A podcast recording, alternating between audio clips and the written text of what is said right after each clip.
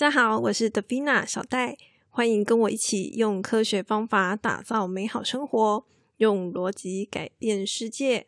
我们这个频道的主题啊，是在讲逻辑，但是呢，可能会有些人会觉得很奇怪，咦，小戴讲了好多东西，好像跟逻辑没什么关系耶。我觉得啦，一方面是我不太想讲太多那种逻辑的理论哦，因为这种东西呢，老实说，我自己听一听都觉得很无聊。那么另外一方面呢，我会觉得啊，我们生活中常常遇到的问题呢，它的根源通常都不会是在逻辑本身。就像我在第八集的时候，我的标题叫做“太理性没朋友怎么办”这句话呢，其实是错误、不符合逻辑的。可是当我们过去的经验，我们感受到的现实就是这样子的时候，然后我们又不晓得说，诶，它到底背后根本的原因是什么？那这样子，我们怎么会知道他的问题在哪里呢？我们怎么样才能够指出这句话的错误在哪里呢？基本上这件事情是非常非常困难的。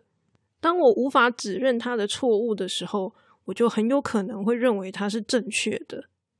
所以这个时候呢，其实问题并不在逻辑本身，而是我们有没有能力去怀疑，或是认知到说，诶，这句话可能是有问题的。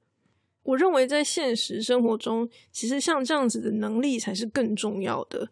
那我今天呢，就要来跟大家聊聊关于我朋友的一个案例。因为呢，我以前也是工程师嘛，所以呢，理所当然我也认识不少工程师。那我有一个朋友呢，他就是一个能力非常好的一位工程师哦。然后呢，他因为非常的厉害，帮公司做了非常非常多的事情。所以后来也晋升成为主管。那么他的逻辑非常好，然后能力也非常强，常常呢能够无中生有变出一些东西哦。可是呢，在他成为主管之后啊，他就常常跟我吐苦水。他跟我说啊，他在公司呢就是想要努力替公司赚钱嘛。那所以呢，他就有很多各式各样的规划跟想法，然后希望可以推动这些事情，帮公司赚钱。可是呢，他的这些想法跟规划常常啊就不会受到公司的其他人所接受。那当然啦，他有把他的一些想法该怎么做的这些做法说给我听嘛。我一开始听的时候呢，就觉得，诶，对呀，你的这些想法很好啊，而且呢，确实你们公司就是应该要这样做才对呀。那可是为什么其他人就是不愿意配合呢？我一开始的时候啊，也是无法理解。可是呢，随着时间过去啊，几年之后，我常常听他讲各种案例，我渐渐的开始觉得，嗯，我大概知道为什么他所想要做的事情常常就会不受到肯定。那么我发现的事情是什么呢？我觉得呢，可能就是因为啊，他是一个非常杰出、非常厉害的人，所以呢，他在言行之中啊，偶尔就会出现那种。在贬低别人能力跟作为的一些话语，那么他一直觉得呢，他是很努力的，想要把那些人拉起来，然后呢，教他们该怎么去做这些事情。好，他认为是这个样子啊。可是呢，那些人一点都不领情。常常呢，我听到他的说法就是说，那些人呐，能力不行。他觉得呢，每次给他们尝试的机会，然后呢，都被对方给搞砸了。简单说，就是在他的内心里，他应该是瞧不起那些人吧。可是呢，他可能不知道，当你瞧不起一个人的时候，你的言行之中其实是会透露出那种气息的。那么那些人既然知道你瞧不起他，那他干嘛要好好的配合你呢？那我觉得呢，像我这位朋友的例子啊，其实还蛮常见的。以前呢，我有跟大家提过，像是优越感啊、嫉妒心等等这种东西呢。其实啊，都是我们人类天生就很容易产生的一种性格。好，所以呢，所谓的七大罪就是这样子来的嘛。我们可以把这个东西呢，想象成身为我们人类这个物种的一种天性。可是呢，像这样子的天性啊，却是我们的同种的其他人所不喜欢的。然后呢，偏偏好死不死，我们人类又是一种社会型的生物。那所以，如果你为了要更好的在人类的社会上生存的话，那其实呢，你就要想办法处理这些我们天生所拥有的这种比较不受欢迎的性情。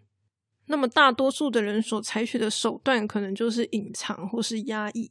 那我觉得压抑是一个很不好的方式，因为呢，压抑其实是没有办法去解决它的，所以呢，就会像我那个朋友一样，好，他可能很努力的压抑自己瞧不起对方的这种心情，可是呢，他的言语之中就是会透露出这种情绪，他可能没有意识到自己正在压抑，然后呢，所以他也不会注意到他所说出来的这些话语呢，其实是带有这样的情绪在的。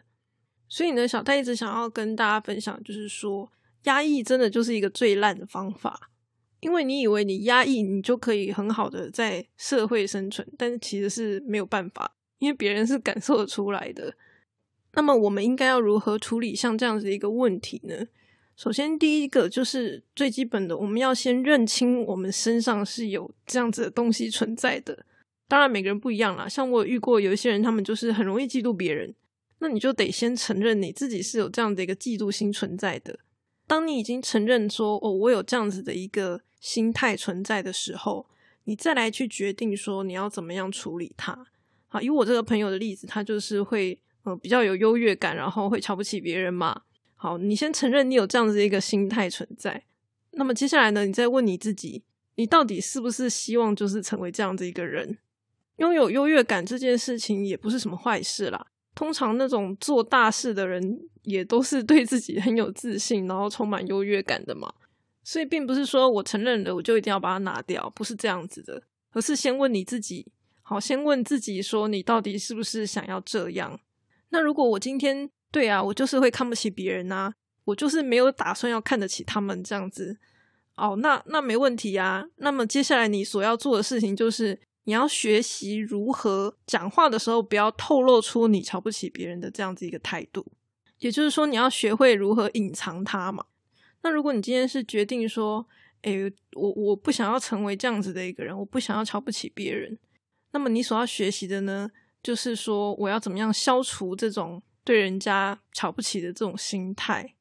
那么以小戴来说呢，小戴过去啊是会比较容易瞧不起不努力的人。我不会瞧不起程度不好的人，但是我会瞧不起不努力的人。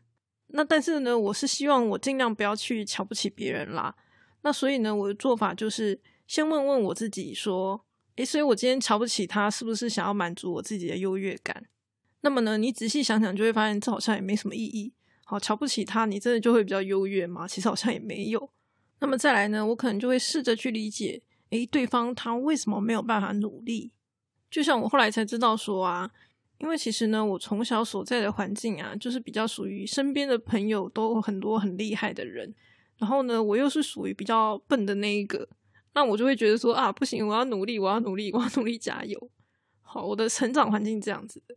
可是呢，有些人他们的成长环境并不是这样子，他们可能比如说家里做生意，然后呢，就是怎么讲，从头到尾也没有需要努力的地方啊。大家懂我意思吗？就是他他的观念里面并没有。嗯，我需要努力的这样子一个观念，那所以像这样子一个成长背景的差异，对他来讲，他不努力就是很正常的，他觉得那才是人生的生活就是这样子啊。那么久而久之呢，就会觉得说啊，算了，每一个人呢选择的人生就是不一样嘛，对不对？所以呢，我又何必就是干涉别人这么多呢？像这样子就是一个想法。那么另外一方面呢，又会在想说，好吧，那所以现在问题到底出在哪里？他不努力对我来说有影响吗？就是我所在乎的点到底是什么？我想解决的问题到底是什么？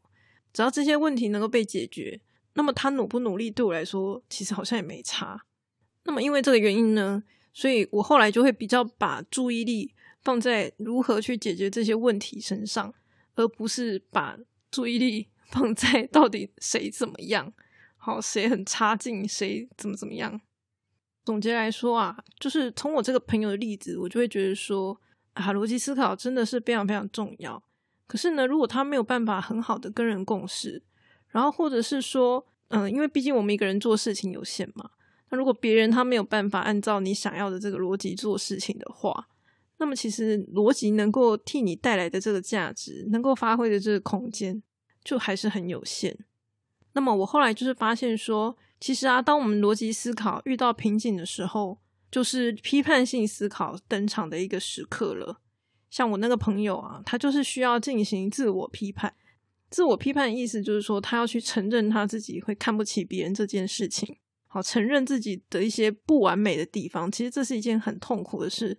啊，但是你还是必须要去做这样的事情，因为你要去承认了，那你才能够接下来去改善它。那么在过去呢，做批判性思考，真的就是一件非常非常辛苦的事情。好，因为呢，我承认自己非常的不好。那老实说，我也不知道我承认之后，我下一步该怎么办，因为这样子就很容易变得很痛苦。好，我不愿意去承认它。那么小戴想要告诉大家的就是说，其实呢，你可以大方的承认没有关系，因为当你承认之后，该怎么办这件事情，其实怎么讲，现在资讯非常的发达，一定是有办法解决的。如果你因为承认自己的某些缺点而不知道该怎么办的话，你也可以留言给小戴，那么小戴呢就会分享一些我认为可能的选择给你听。在前几集的时候呢，我有跟大家说了。其实呢，逻辑推理啊是有答案的，好，因为呢这个公式就是这样嘛，只要前提为真，推论符合，那结论必然为真嘛。所以呢，像这样子，既然是一个公式，可见就一定会有答案。但是呢，这个公式却有一个非常非常大的问题，问题是什么呢？就是啊，通常大部分的时候，我们永远不会知道这个前提是不是真的。因为前提为真这件事情，通常只是假设。好，比如说我们现在食物里面常常有很多食品添加物，那么所以这些食品添加物真的是没有害的吗？那么老实说啦，天然的食物，同一种食物你吃太多也不行嘛。所以呢，食品添加物，同一种添加物你吃太多一定也不行。理论上你不要吃太多，大概也还可以，但是这个是理论，实际上呢？谁知道啊？毒药吃一点点也不行嘛，是不是？就像那个糖啊，人家说糖是二十一世纪的毒品，以前我们大家都吃的爽爽的，好就不晓得说原来它的危害这么大。所以呢，在我们的生活中，其实大部分的这些前提啊，都是我们目前现阶段我们只能够相信它而已，而不是说它永远就是对的。所以说呢，批判性思考它其实就是要我们去认清楚，说这个前提为真这件事情，它其实只是一个假设。好，就是在我们现实生活当中，很多东西是真这件事情，其实它是一个假设。那么，如果当这个假设被推翻的时候，结论就会错嘛。好，就像糖没有毒，所以糖吃多了不会死。如果你在十年前讲这句话，一定非常多人都会相信你啊。可是，当你在现在这个时间点讲这句话，可能很多人就会反驳你了。也就是说呢，我们必须要认清这些假设啊，它都是有被推翻的这种可能性在的。好，所以呢，我要保留这个可能性，甚至有的时候呢，我们要去主动的挑战它。所以呢，有时候我们会觉得说啊，这科学家为什么他们就要一直在做实验，一直去验证一些东西呀？这东西不就是好好的吗？为什么还要这么辛苦的花时间去研究呢？好，就是因为现在我们所认知的这个好，其实它是一个假设。所以说呢，这个批判性思考啊，它跟逻辑思考是完全不一样的。好，逻辑思考它有这种类似公式般的东西存在嘛？可是呢，批判性思考它却是一种没有公式的东西，而且它也没有办法成为数学。它有更多的地方呢，会是比较像是一种态度。我曾经跟大家分享过，就是批判性思考，它是一种强调客观证据的思考方式。所以呢，以我这个朋友来说啊，他可能不会承认他自己瞧不起别人吧。可是呢，如果我把他的这些言谈呢，就是把它录影下来，好搜证，那么这些证据呢，就会变成所谓的客观证据。所以呢，我们不是用主观来判定说他到底会不会瞧不起别人的，而是呢，用他的言行举止。好，他过往说过这些话，变成是一个又一个的 case。我们用这些东西呢，来判断说他到底会不会瞧不起别人。好，所以呢，假设你把他的头打了一个那个马赛克，哈，不知道这个人到底是谁。然后呢，把这些案例录影起来的片子拿去给其他的专家问说，哎，所以你觉得这个人到底是不是有没有瞧不起别人？你可能问十个人，可能大部分的人就会告诉你说。嗯，我觉得他有瞧不起别人的嫌疑，因为你是以客观证据来作为判断的。那么，所以呢，你拿给其他人的时候，可能其他人也会因此做出相同的判断。只要你问的这些人呢，他们在看事情的逻辑相同，哈，他们在判断一个人这个会不会瞧不起别人的这种判断力是相同的，那么他们可能就会得到一样的结论。那么，当今天一个拥有批判性思考的人，他无法判断的时候，他也会很直接的告诉你，他是没有办法判断的，好，而不会硬要就是假装我可以判断，然后告诉你一个答案。这就是为什么批判性思考它是一种后天可以学习的智慧。好，因为我们就是，比如说我拿一只猫给你，然后问你说它是猫吗？然后我再拿一只狗给你，问你说它是猫吗？你能不能判断的这种概念？好有点像这样子，你会很清楚的知道说你是有没有看到这个动物。好，我今天就是把一个动物装在箱子里，然后问你说，所以它是猫还是狗？你会知道你是用猜的，而不是你真的知道里面到底是什么。那么有些人呢，他就是他明明是猜的，可是可能他却会误以为他是真的知道。好，这就是一个差别所在。那么我这个朋友呢，他其实还有另外一个很容易操心的毛病。好，就是说。他可能在跟别的公司谈合作，那可能呢一开始谈的也还还不错嘛，相谈甚欢这样子。可是呢，回头来他又会开始担心说啊，这个合作会不会变卦啊，什么有的没的。所以呢，一方面他谈到新合作的时候，他会觉得好兴奋、很开心的那种感觉。可是另外一方面，回头呢，他又会开始很担心接下来的发展到底会怎样。然后有时候我听他在那边讲，我就觉得很烦。为什么呢？我觉得我们确实啦，对你说的没有错。我们是应该要想想未来就是发生的各种可能性嘛，好的、坏的都是有可能发生的。好，所以呢，假设今天坏的发生的时候，它就是一个风险嘛。可是我会觉得说，对啊，没有错。你说有这个可能性存在，那所以你到底做了什么呢？你有做什么预防的事情，或者是说，如果发生了，你会要如何解决的一些想法吗？我好像都没有听到这些东西呀。然后呢，如果问你说，到底你的这个担心有没有什么依据，就是有没有什么征兆之类的，所以会让你这样子担心。然后呢，又说不出个所以然来，这样就很像什么？就很像说啊，怎么办？下个礼拜就要世界末日了，我该怎么办？我好担心哦。那你在他旁边听，你你会觉得怎么样？你就只是会觉得想太多，然后就一个很想翻他白眼的感觉啊。而且我说句老实话，就是一个合作案嘛，那你最惨最惨就是不合作啊。然后你的损失呢，可能就是在这段时间人员的一些沟通成本。那除此之外，你又不是无限损失下去，你到底有什么好担心的？既然没有任何证据可以支持最后会发展成就是这么坏的一个结果，那我就会觉得说不应该花这么多的心思在它上面。那如果你今天真的觉得很担心，你就想办法去收集证据嘛，或者是提前准备，好，这才是我们应该要做的事情。好，这才是属于专案管理的一个概念，而不是说我今天好好担心哦，然后我就一直无限把它放大，然后什么事情都没有做。那我也不知道你到底是真的担心还是假的担心，对不对？人家那个疫情来的时候，大家就赶快去抢购买东西。那如果你都没有买，你跟我说你很担心疫情，我怎么听得懂？好啦，所以呢，今天这一集想要跟大家分享的就是说，因为我们人类它就是一个感性的生物嘛，所以老实说，你逻辑再强，也敌不过你感性的这种情绪。好，就算是我也是一样的，我以前有跟大家 分享过。那客观证据的这种存在呢，其实是可以降低感性对我们的影响的。好，透过这样子一个手段呢，你就是可以做出更合理的一种判断。那么呢，我今天跟大家分享的批判性思考呢，总共讲了三件事情。第一个是批判性思考是要我们认清现实中有很多推理的前提，其实都只是假设而已。好，而且这个假设呢是很有可能被推翻的。所以呢，我们要保持一种开放的心胸，就是接受各种可能性。好，这个假设被推翻也是有可能的哦。等到它被推翻的那一天，虽然可能是十年、二十年之后，也不要因此觉得啊，我无法接受啊，怎么会这样？好，千万不要这样。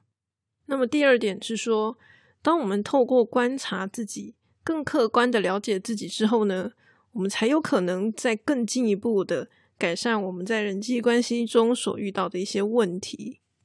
第三点是说。其实呢，透过厘清客观证据这件事情，是可以降低我们心中那种没来由的恐惧的。那么也因为这个原因呢，所以批判性思考是可以帮助我们去做情绪管理的部分。这就是为什么小戴会在自己的频道跟大家分享人际关系以及情绪管理了。小戴将来呢，就会以批判性思考的角度来跟大家分享这些话题。那么今天的分享就到这边，我们下次再见喽。